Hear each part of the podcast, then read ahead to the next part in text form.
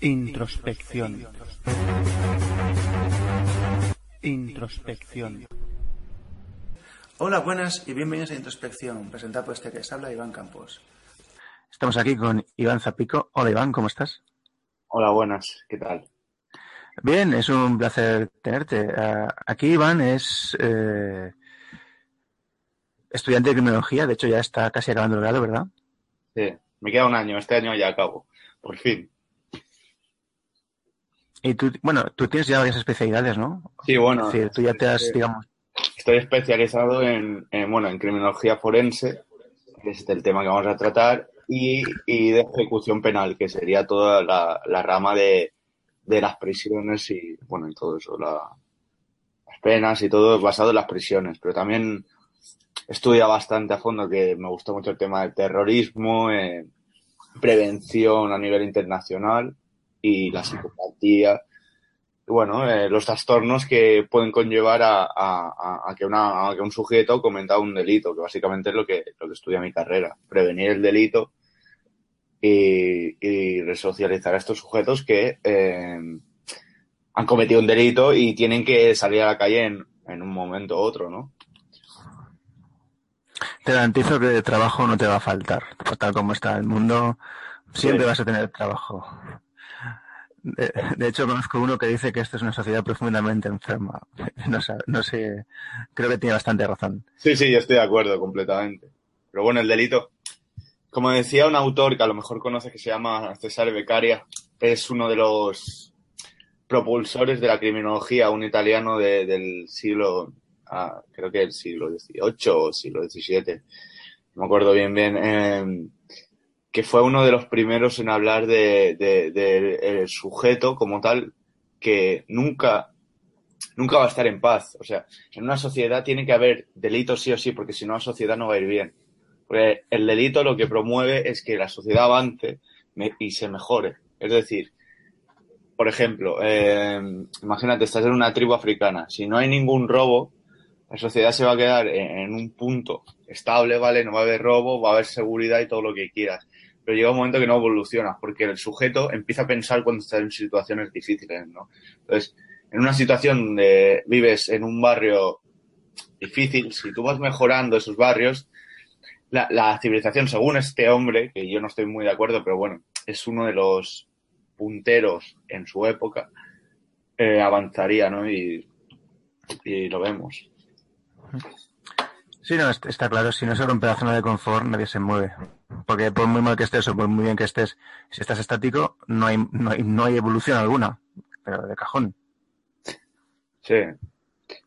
Bueno, es, Vale, entonces, es lo que digo yo, esta sociedad, sobre todo la, la, la, la occidental y la europea, básicamente, porque yo creo que la americana es totalmente diferente. Somos, estamos muy cómodos en nuestra casa sin hacer nada y sin movernos. Y donde salen los genios son en, la- en- en las situaciones difíciles, es lo que digo yo. Un genio no sale de un tío que te sepa hacer 500.000 fórmulas. Te sale de un, de un niño de África que, que viene aquí en patera y acaba siendo el mejor jugador del mundo, por ejemplo. o siendo el mayor narcotraficante del sur de Europa. Sí, sí. Pero eh, ahí se muestran que quieras o no, que luego si quieres en otros programas lo podemos hablar. eh, yo tengo una teoría. Realmente no, no sé si es cierta o no, pero los viene, y viene este tema. Los grandes exploradores, los grandes conquistadores, eh, los grandes dirigentes tienen rasgos de psicopatía. Y de hecho, el psicópata te lo vas a encontrar uno de cada, creo que era uno de cada mil es un psicópata. O sea, imagínate, es, es como dijéramos una, una raza o una especie aparte. O sea, es. eh, son humanos totalmente, pero interiormente tienen un muy. Un, no sé, tienen algo que, que, se, que les hace diferentes a los demás. Y a mí me fascina y cualquier psicólogo, criminólogo, le hablas de, de psicopatía, psicopatía, que no te, no te hablo de psicótico, que es diferente. Psicótico ya hablaríamos de un trastorno grave. Psicopatía es de nacimiento. Esos son, para mí, los que han movido a la sociedad. Alejandro Magno. No sé, por ejemplo, sé, a ver, podría hablar otro. Colón. son personas que no, no tienen miedo al, al, a irse a otro país o a irse a otra tierra, o por ejemplo, un astronauta que ahora que se proponga para ir a Marte. Pues un ser normal no lo hace porque tiene miedo. Estas personas no tienen miedo y, y son los primeros que tiran para adelante y deciden en, en, en ir a hacer estas cosas. Es una hipótesis mía, no. Bueno, ahora acabo de encontrar y era no era uno de cada mil, sino una estimación que hizo Hart, que es uno de los bueno, eh, es uno de los mayores autores a nivel mundial de, lo que es la psicopatía. De hecho, creó la, la, esca, la escala de Hart, que es, eh, bueno, es una escala que te mide si, entre comillas, que si, si eres psicópata o no. Más o menos, por unos ítems, es una escala, bueno, una escala, un, un instrumento que dicen en Estados Unidos para, para detectar, instrumento de detección para detectar lo que es la psicopatía, ¿no? Y este hombre dijo que aproximadamente en Estados Unidos había dos millones de psicópatas. Sí, porque si es uno, uno por cada mil, hacer, hacerle el balance con respecto a la, a la, a la, a la cuota de población y, y te sale y, el... Sí, sí, vale. Que son, son especiales, está claro. Aquí, aquí, aquí dice, bueno, el mismo tío dice, no todos los psicópatas son delincuentes. Sin embargo, los, los delitos más crueles suelen ser cometidos por psicópatas. Ahí te explica uh -huh. todo, ¿no? O sea, eh, lo, los delitos, o sea, más sangrientos, más... Incluso no, porque hay veces que tiene una frialdad emocional que es brutal, que otra persona no tendría. Eh, es claro de un signo de, de psicopatía. O sea, por ejemplo, hay muchos autores que hablan de los sicarios como psicópatas, porque trabajan, No. o sea, muchos. Claro, eso depende, pero por ejemplo, el Kuklinski que te hablé el otro día era un sicario. Era un psicópata porque le encanta moverse en ese, en ese ambiente porque ellos viven bien en ese ambiente. Entonces, eh, ¿hasta qué punto no pueden ser psicópatas y eh, inconscientemente meterte en ese trabajo? O otros que no, a ver, hay sicarios chapuceros, pero yo te hablo de sicarios que han matado a, a, a cientos de personas. 200 y pico de personas mató el Kandinsky, si no recuerdo mal. Sí, sí. Vale, la pregunta que te voy a hacer ahora, ¿qué es un asesino en serie? Eh, según el FBI, un asesino en serie es una persona que mata a tres o más personas. Se quedan ahí, el FBI. Yo creo que un asesino, o sea, tú puedes decir que un asesino en serie es, por ejemplo, el típico terrorista que las informaciones que salen ahora de, de atentados, eso puede ser un asesino en serie. Sí, pero no, porque hay diversos tipos de asesinos en serie. Hay asesinos en serie que, que matan a cinco personas en el acto por X razones, o sea, razón política o razón por enfermedad, lo que sea. Entonces, ¿podría ser asesino en serie? Catalogado como tal, no, porque tiene que pasar un, un periodo de tiempo. Pero claro, la, la, definición top es la del FBI y dicen que tienes que matar a tres o más personas. Entonces, aquí encontramos eh, diversos factores, como te decía antes, que diferencian lo que es un asesino en serie de lo que es, por ejemplo, eh, cuando le da un brote esquizofrénico a una persona y sale con un cuchillo a la calle y mata a cinco personas. Entonces eso no es un asesino en serie. Eso le da un brote psicótico y le ha dado por matar. Yo creo que la diferencia es el tiempo. O sea, mínimamente tienen que pasar por lo menos cinco horas. Por lo menos. Más tiempo tendría que pasar. Pero hay asesinos en serie que matan, por ejemplo, eh, una vez cada seis meses. Llega un momento que por X razones necesitan matar, o sea, matar a más gente. Ya sea porque tienen una fantasía sexual, ya sea porque tienen una obsesión con una raza o con un objetivo, un tipo de víctima. Entonces, necesitan matar más. Entonces, los americanos hablan de, de cooling, que lo que es es el enfriamiento. Entonces, todo, un enfriamiento es cuando un sujeto mata a una persona, pasa a mejor cinco horas, un mes, da igual el tiempo, y vuelve a matar, pero tranquilamente.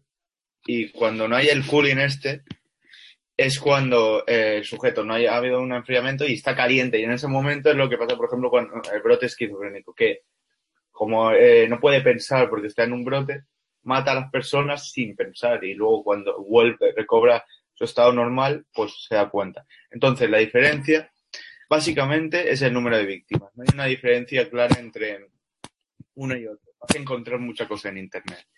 Yo me guío más por lo que es eh, el FBI, todo, eh, cuerpos policiales que son los que realmente te exponen, bueno, te exponen lo que son las definiciones tal cual como deberían ser y han estudiado muchos asesinos en serie. Te puedo poner muchos, por ejemplo, Kuklinski, es lo que decías, a 200 personas, pero es que estuvo como 30 años. Entonces, eso sí que es un asesino en serie. Pero realmente el concepto Hombre, de asesino... Este hombre lo hacía por encargo, no, no tenía Claro, motivación, claro, ¿sabes? ¿Qué Ese, ese es el problema. ¿Cómo lo llamas asesino en serie si lo hacía por encargo y no creaba Un patrón. claro, Él no tenía un un patrón. patrón y otra cosa? Que no había un miedo en la población. Un asesino en serie conocido crea un miedo en la población porque se empiezan a encontrar cadáveres de personas. Entonces dicen, si todas las víctimas son similares, actúan, por ejemplo, en abril siempre el tío, aquí hay un problema. Pero Kuklinski no creaba un miedo en la población. Entonces, asesino en serie, depende del autor. No te, o sea, esto ya va a, a- gusto de lo- de del estudioso del... Yo creo que sí que sería un asesino en serie, porque inconscientemente a, a, Kuklinski o a otros les gustaba matar y, y- disfrutan. Entonces, ¿hasta qué punto? Por ejemplo, otro, Robert Williams, eh, que iba con su hijo, era, era un francotirador del ejército, eh, tuvo problemas familiares y, problemas de ejército, se salió y le dio por matar a gente con, con un rifle de francotirador. Por eso sí que es un asesino en serie, porque mataba a uno o mataba a cinco, se movía a otro sitio, mataba. Eso sí que es un asesino Su modus operandi era, era muy bueno porque en una furgoneta Sí. adecuada para poder disparar y no le dejaba evidencias en la escena del crimen, no había casquillos, no había nada que le vinculara con, con el crimen, o sea, con, el, con, el- con ese crimen en concreto. De, de hecho, creo que le cogieron por, por casualidad. Porque, claro, si no hay nada que, eh, que- Ningún casquillo, es que no había nada que le. que le vinculara. De hecho, es por el mero hecho de repetir el. el crimen por lo que le pillaron. Es más, estamos hablando de alguien que posiblemente acabó en patología por, por trastorno, bueno, pues estrés postraumático, por, pues por, por- sí, por estrés de, de combate. Que realmente él no, él no, él no era un enfermo. Simplemente es que le mandaron a Oriente Medio y, y ahí, y ahí se volvió loco. Bueno, se volvió loco. Es que también había que diferenciar la barrera entre estrés postraumático y, y lo que es alguien clínicamente loco. Pero, pero bueno, más entendido, ¿no? Sí, sí. Yo quería diferenciar, porque ahora estaba pensando, y tengo aquí un, un libro, bueno, de los que, de un autor bastante conocido, que es Vicente Garrido, eh, que la diferencia entre asesino en serie y asesino múltiple. La diferencia. Entonces, aquí sí que podemos decir que uno puede ser un asesino múltiple y otro asesino en serie.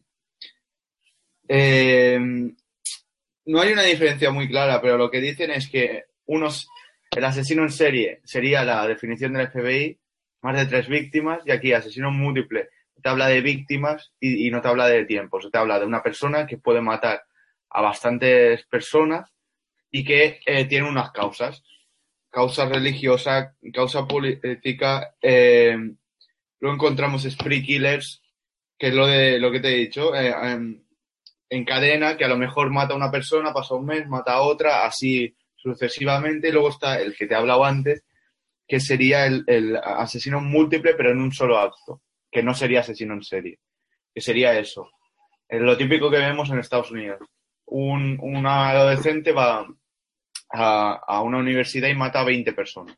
Eso es un asesino múltiple en, en un solo acto. Entonces hay cuatro tipos, lo repito. Por causas políticas o religiosas, que sería el terrorista, básicamente. El de múltiple en un solo acto, que sería matar a 20 personas de una vez, entonces no sería asesino en serie como tal. El spree killer, que es el esparcido entre comillas, eh, que sería el que va matando sucesivamente, que entonces este sí que podríamos hablarle de asesino en serie. Y luego los asesinos en serie como tal, que es, tiene un patrón, un objetivo, mata siempre al mismo tipo de víctimas, tres o más víctimas, eh, en un periodo de tiempo largo. Eh, y ese sería el cuatro tipos de, de, de, digamos, de asesinato o asesinos, asesinos, diría yo. Eso. Eh, está el itinerante, que sería el spree killer, que es eso. La diferencia es lo que te decía yo antes. Eh, enfriamiento emocional. Un sujeto está caliente en ese momento y mata a 20 personas. El asesino en serie puede ser un momento que, que esté caliente y mate a una persona, pero suele ser un enfriamiento, que va que Sí. todo muy racional.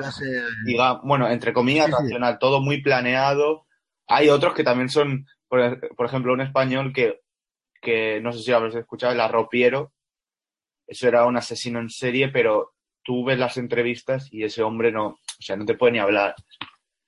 Ese no tiene capacidad racional para, para, bueno, para planear, sino que ese hombre mataba por matar porque, no sé,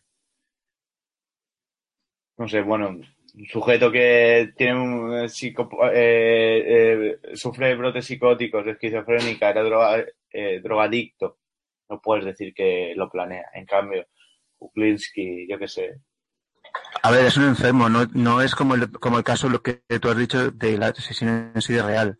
El asesino en sí real no se le pilla porque lo planea bien. El otro es, es momentáneo. Es que también depende del grado de enfermedad. lo, lo que tienen los asesinos en serie que. Bueno, el, el del Zodíaco no, porque el del Zodíaco hay muchas hipótesis, incluso conspiración. Pero yo creo que el del Zodíaco era de unos asesinos más inteligentes. Pero hay, por ejemplo, Klinsky era muy inteligente, lo que pasa es que siempre fallan en algo, porque eres humano. Siempre te dejas algo. Sí, no, pero te voy a decir una cosa. El as- el asesino del zodiaco, eh, lo que no se, lo- vale, le pillaron al final cuando ya estaba muerto. Pero lo que no se dieron cuenta es que eran dos. Claro, ahí ya es diferente. Yo lo que creo Claro. es que se creen dioses. Se creen dioses eh, o, o te remueven toda la escena del crimen, te la limpian muy bien, pero siempre encuentran algo, siempre la cagan, porque, por ejemplo, yo es que hablo de Kublinsky porque es el ejemplo claro. Después de 30 años, algo tiene que suceder, porque no puedes estar 30 años matando a gente y que no se entere. Se enteró la mujer. ¿Cómo? No se sabe. Se enteró la mujer de que era un asesino en serie. Bueno, era un sicario y tal. Entonces lo denunció. Y tú le ves en la entrevista y es el hombre más frío que has visto. En... Yo no, había visto una persona explicar cómo mataba a otra y sin inmutarse, o sea, sin mover un- una ceja, nada. Eso es. Muchos han hablado que es el diablo. No es el diablo, es psicopatía. Aunque para que no se sabía cómo explicar ese fenómeno, porque es que realmente dan miedo. Si no eres un experto, tú ves a esa persona y da miedo. O sea, realmente. en el caso de Kandinsky, que es el mejor caso, por cierto, y de hecho la entrevista que dices es maravillosa, porque él dice, no, no, no, a 300 no, pero más de 200 seguro. O sea, el tío había, sabía que, se había, que había despachado a, a 200 encargos, pero dudaba de que, yo, de que llegara a 250. Eh, Pero tú sabes, por, bueno, tú supongo que ya sabes el funcionamiento, un poco el funcionamiento del cerebro.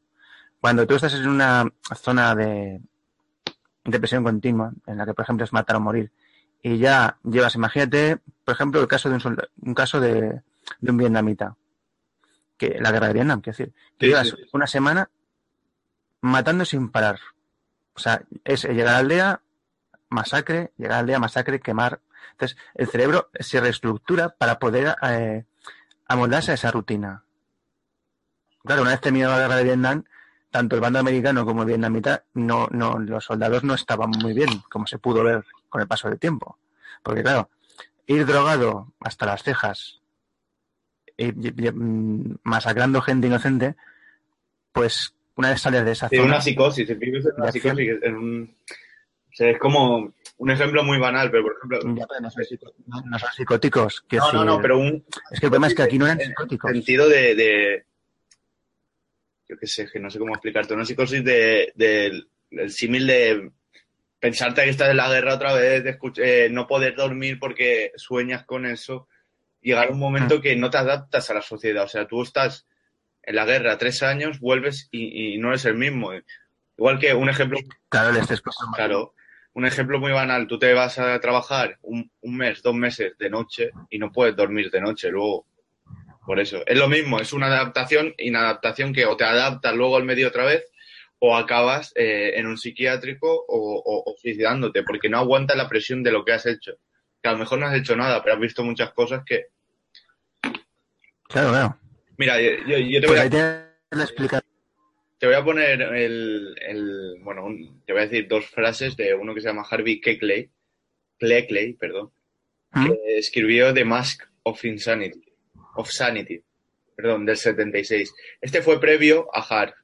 Este creó también una escala de valores y definió cómo era eh, la psicopatía. Y Hart es el, el número uno en, en lo que es la psicopatía. Búscalo, H-A-R, es de los mejores. O sea, Como nota. tengo la escala aquí, luego si quieres, o otro día hablamos de ella porque es muy, muy, muy Mm, interesante. Perfecto. Y este hombre habla de, por ejemplo, la bondad, la maldad, el amor, el horror y el humor no, no tienen un sentido real, no constituyen ninguna motivación para él. Para él, que es el psicópata. Claro. Muest- Muestra la más absoluta indiferencia entre los valores personales y es incapaz de comprender cualquier asunto relacionado con ellos. Es como si fuera ciego a los colores a, a- a pesar de su aguda inteligencia. O sea, ya te habla que no son tontos. Aunque hay tontos también, ¿eh? porque la gente tiene el mito de que son súper inteligentes y no, también hay tontos. O sea, tam- Hay algunos que son bastante, que Claro. son bastante tontos. Claro. Y para, para estos aspectos de la existencia humana, es decir, básicamente te está diciendo que lo que es la conciencia y la moral no, no, no, no, no, no pueden entenderla y asumirla. O sea, tú eres consciente de que han matado a una persona, pues ellos sí, bueno, han matado a una persona. Pues bueno, y la moral menos, porque son barreras que te prohíben matar, porque es la sociedad que te lo establece. Ellos no tienen esas barreras. Por eso ellos eh, para ellos es más fácil matar. Claro, porque si tú ves una entrevista de, un psicópata, pues no, no mostrarán, eh, o sea, mostrará una indife- indiferencia total. Y en el campo del amor, bueno, debe ser brutal. Como pides una novia psicópata, te mueres porque te deja los dos días. Ella no, no sienta, o sea, no, no es que no sienta, es que internamente no son capaces de, sentir eso porque es lo que te decía. Hay un impedimento biológico lo que es el lóbulo frontal y las amí- amígdalas, el camino, hablándolo mal y en plata, el caminito que te llega a la conexión, que sería amígdala en la parte más reptiliana. Emociones, a saco. Sexo, amor, eh, comer.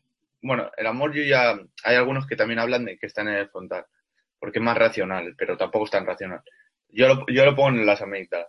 Todo lo que son las emociones más primarias están en las amígdalas y las y las más complejas, digamos, están, o sea, lo que sería filosofía, to- to- todo esto, conciencia, moral, está en el lóbulo frontal. Eh, ese caminito está roto, entonces no les llega la conexión, entonces no hay un equilibrio. Entonces, o eres muy racional y piensas las cosas que le ha pasado a muchos sujetos que, por ejemplo, han sufrido un accidente, por eso se ha descubierto esto, porque hay sujetos que han sufrido un accidente, se han dado un golpe en la cabeza y se les empieza a ver conductas psicopáticas o antisociales que antes no tenían. Robar porque sí, cuando a lo mejor tienen dinero y porque han robado, si nunca han robado, con 50 años se ponen a robar, pues es por eso. Es un componente biológico, todo es biológico.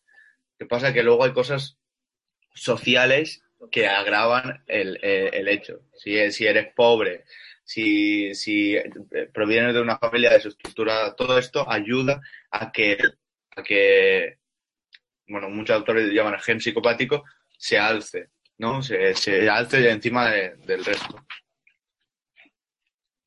Y bueno, también hay, bueno, autores que te hablan del, del gen NAOA, que es el, el, gen de, bueno, ellos hablan del gen primario, que es un, un, un gen que es eh, el que te provoca la violencia y tal, pero esta es una teoría muy biológica, muy del hombroso, por ejemplo, si has escuchado, el hombroso hablaba de que, de que los sujetos que eran bajitos, morenos, con mucho pelo, eran, eran delincuentes. Eso un concepto racista. Sí, pero una pregunta, una pregunta. Entonces, eh, tú puedes tener esa, esa carga genética, pero no manifestarse. Pero claro, si estás en un medio que permite que se desarrolle, evidentemente vas a, vas a acabar así. Ahora, pero también será el caso de, que, es lo, que esto es lo, que también nos importa, un medio que transforma a un individuo normal en un, en un asesino en serie. Ejemplo, las tú metes a un chaval de 18 años en una cárcel norteamericana, por ejemplo, San Quintín, se tira cinco añitos de condena y sale hecho un auténtico psico. Asesino en serie no lo sé, pero que está trastornado, seguro. Claro, pero el, el ambiente, o sea, la criminología y actualmente eh, hay una teoría que está muy de, en boga que es el triple riesgo delictivo, es decir, eh, biología, ambiente y oportunidad. Ya está, no hay más. Si tú, eh, si tú tienes un, un, un gen que te propicia eh, la delincuencia, entre comillas, luego eh, has vivido una familia que te ha maltratado, por ejemplo, y luego tienes la oportunidad de, de robar, lo vas a hacer antes que eh, yo, por ejemplo, que he vivido en una familia normal y creo que no tengo ningún gen, o tú. Entonces eso, Sí. no, no, no piense, no, no, no, que no piense lo- la, la gente que nos escuche que por tener gen ya vas a delinquir, ¿no? Porque No, puedes vivir en una familia de puta madre. Eh, yo, yo pongo el ejemplo de con los perros. Si tú educas bien a un perro, el perro no va a hacer nada. Si al niño no lo educas bien, tenga el gen o no, te, te va a hacer cosas. Lo que pasa es que el psicópata tiene unas características que, que, que no las adquieres, o sea, ya naces con ellas. O sea, tú no puedes hacerte psicópata. Te puedes hacer sociópata. Que el, que el concepto es diferente, porque la gente se equivoca mucho y la sociopatía es diferente. Entonces, eso sí. Que es un... ¿Me ¿Puedes explicar lo que es un sociópata con referente a un Es- psicópata?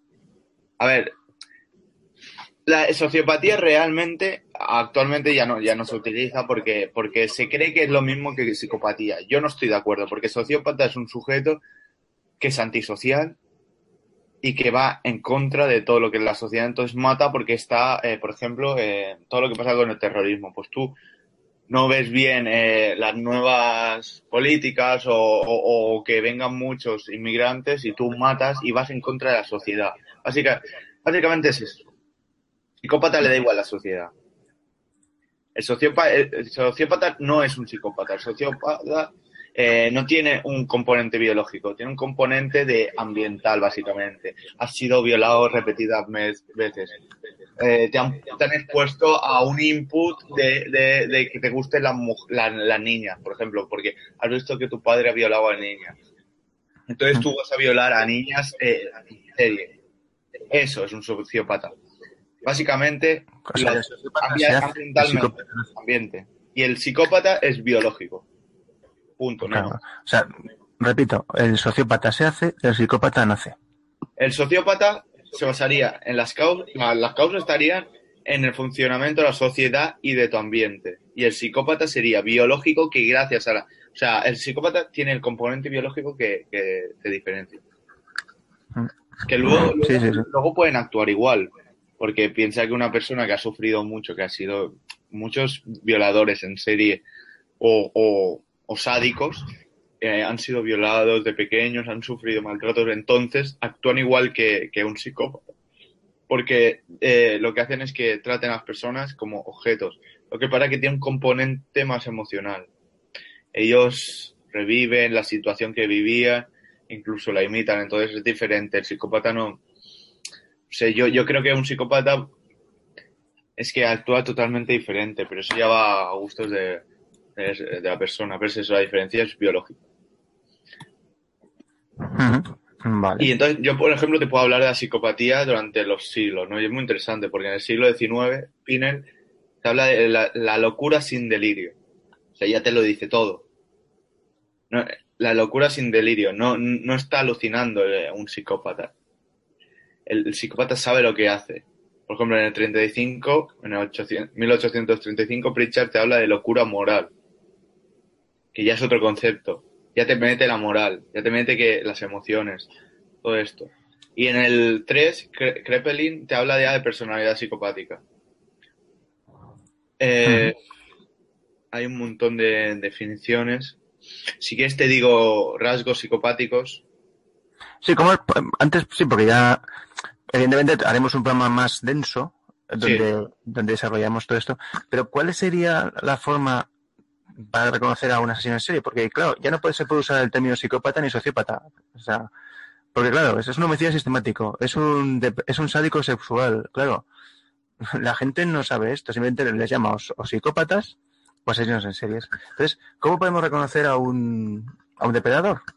Mira, yo te digo, un psicópata tiene muchos rasgos. Tiene, según el Kekle y el Hart, tienen como 40, pero los. Yo te voy a decir cinco que, que vas a detectar a mucha gente que. Sobre todo, por ejemplo, del de, entorno, de tu entorno, de mi entorno, que te das cuenta que pudiera ser un psicópata que, a ver, que tú puedes tener estos rasgos y no ser un psicópata, o tener el gen y no desarrollarlo. Eso lo primero. Y ser psicópata, o sea, un asesino en serie, un psicópata que mata, es uno de cada, ya no de cada mil, uno de cada, es un millón o cada dos millones, es muy difícil, o sea, pero hay psicópatas, por ejemplo, en los trabajos, entonces, con esto se ve muy fácilmente. Ellos tienen una locuacidad y un encanto superficial, hablan muy bien, saben moverse en cualquier situación, no te vas a encontrar un psicópata que no te sepa hablar en público, nunca, nunca. Son egocéntricos, eh, ellos, ellos quieren ser los mejores. Si tienen que matar o tienen que lograr que te despidan para llegar al puesto que tú estás, lo van a hacer. Tienen una falta de remordimientos o sentimientos de culpa. Es esto, barrera moral. Le da igual eh, poder matar a una persona, echar a una persona con familia. Les da igual, es que ellos quieren ser los primeros. Que va todo relacionado. La falta de empatía, obviamente. Es, es, es un rasgo característico.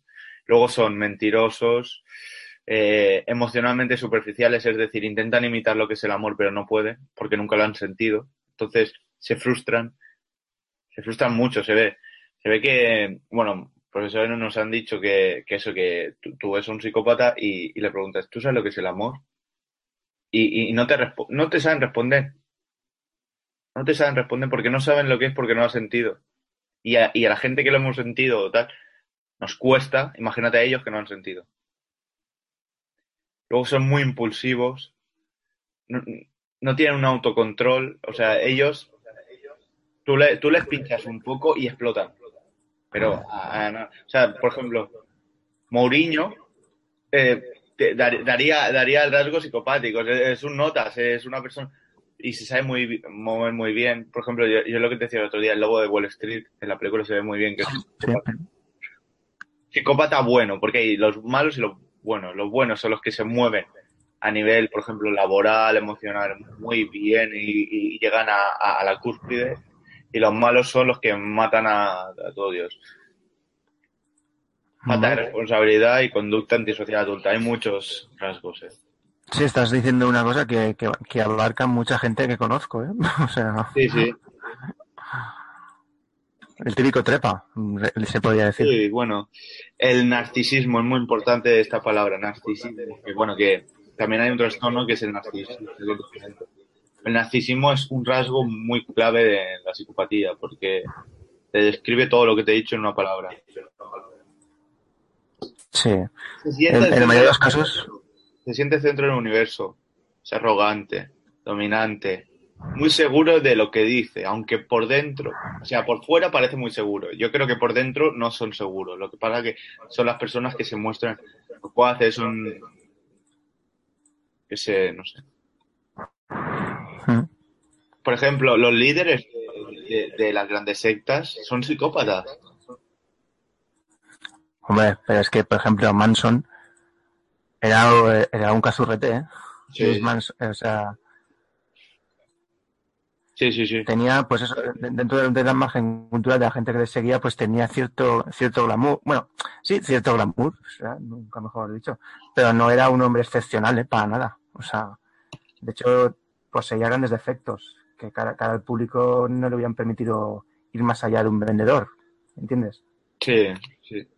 Pero bueno, también podemos achacarlo a, a, que no tenía cultura. O sea, también, que ese hombre con cultura pues hubiera sido más peligroso aún porque hubiera podido acceder a otros, a otros círculos sociales. Sí, eso sí. Bueno, y, y también tengo una cosa, no sé si deberíamos llamarle psicópata o así, no sé, porque él no mató a nadie. Él no ha matado a nadie. Es psicópata, o sea, pero porque él no mató a nadie, pero ordenó matar.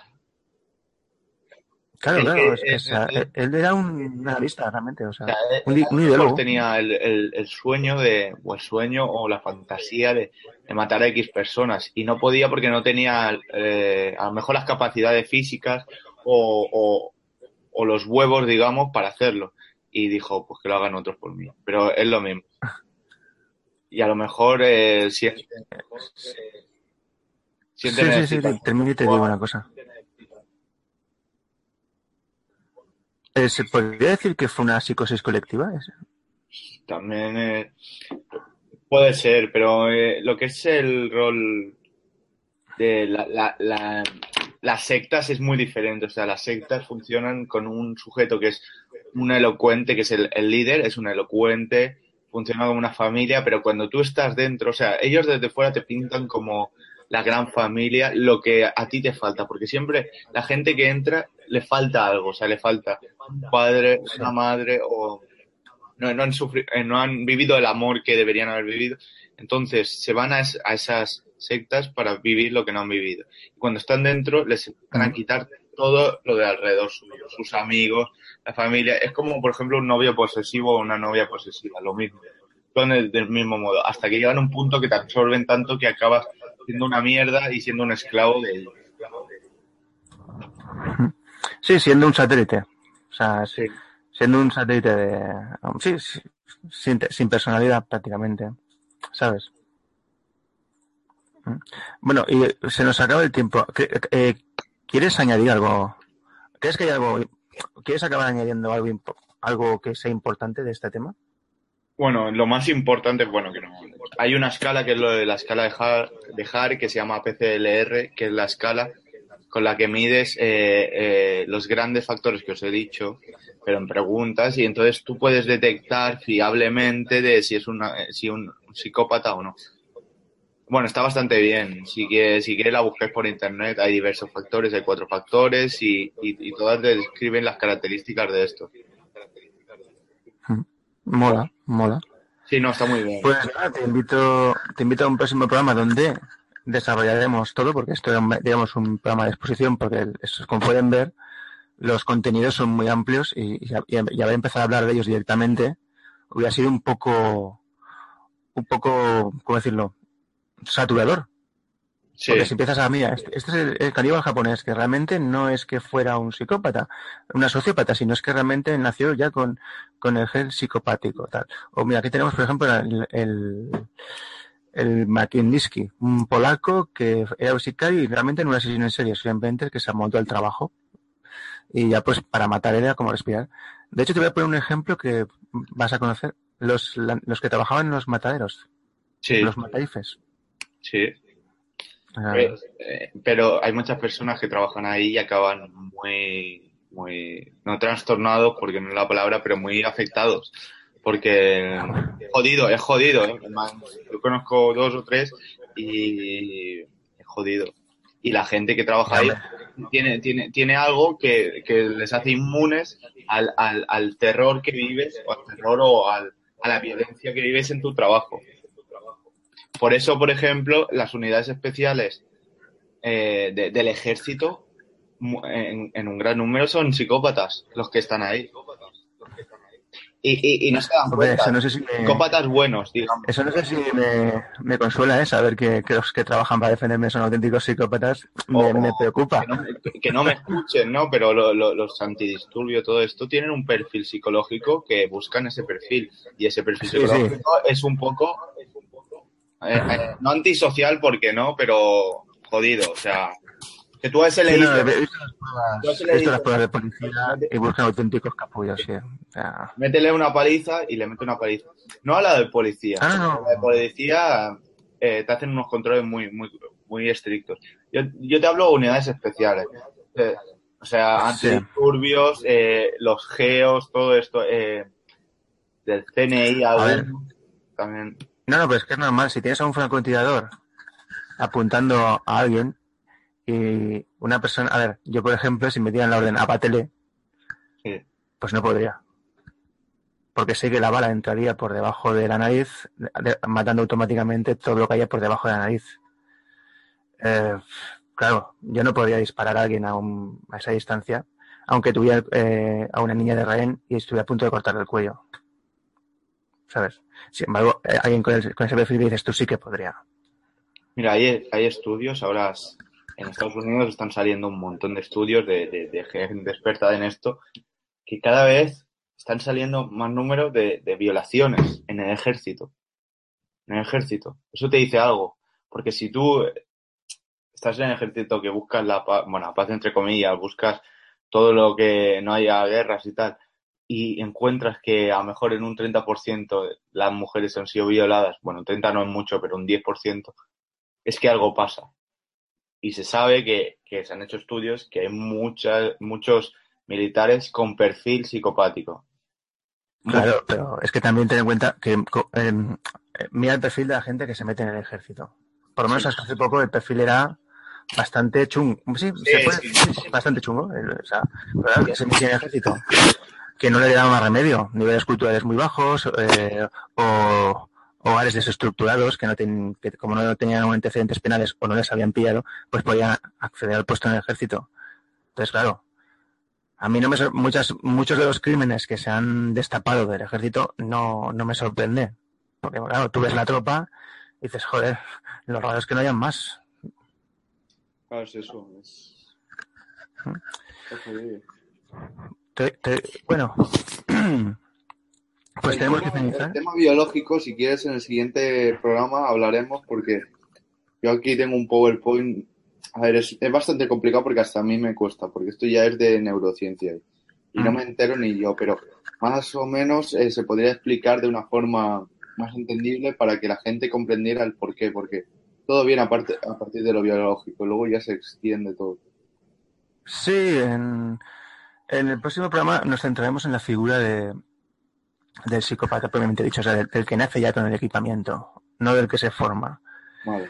Así pues, vamos a despedirnos. Muchas gracias por haber compartido tu conocimiento y tu y tu opinión sobre, sobre esta temática.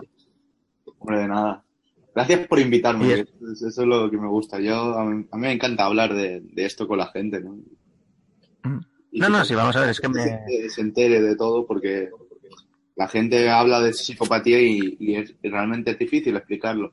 Uf, se tienen que enterar de lo que es, porque así puedes hablar, o sea, tú no te puedes fiar de la televisión en que te digan que es un psicópata o que es un, por ejemplo, en el crimen de asunto de hace medio año, porque se, se equivocan totalmente lo que dicen.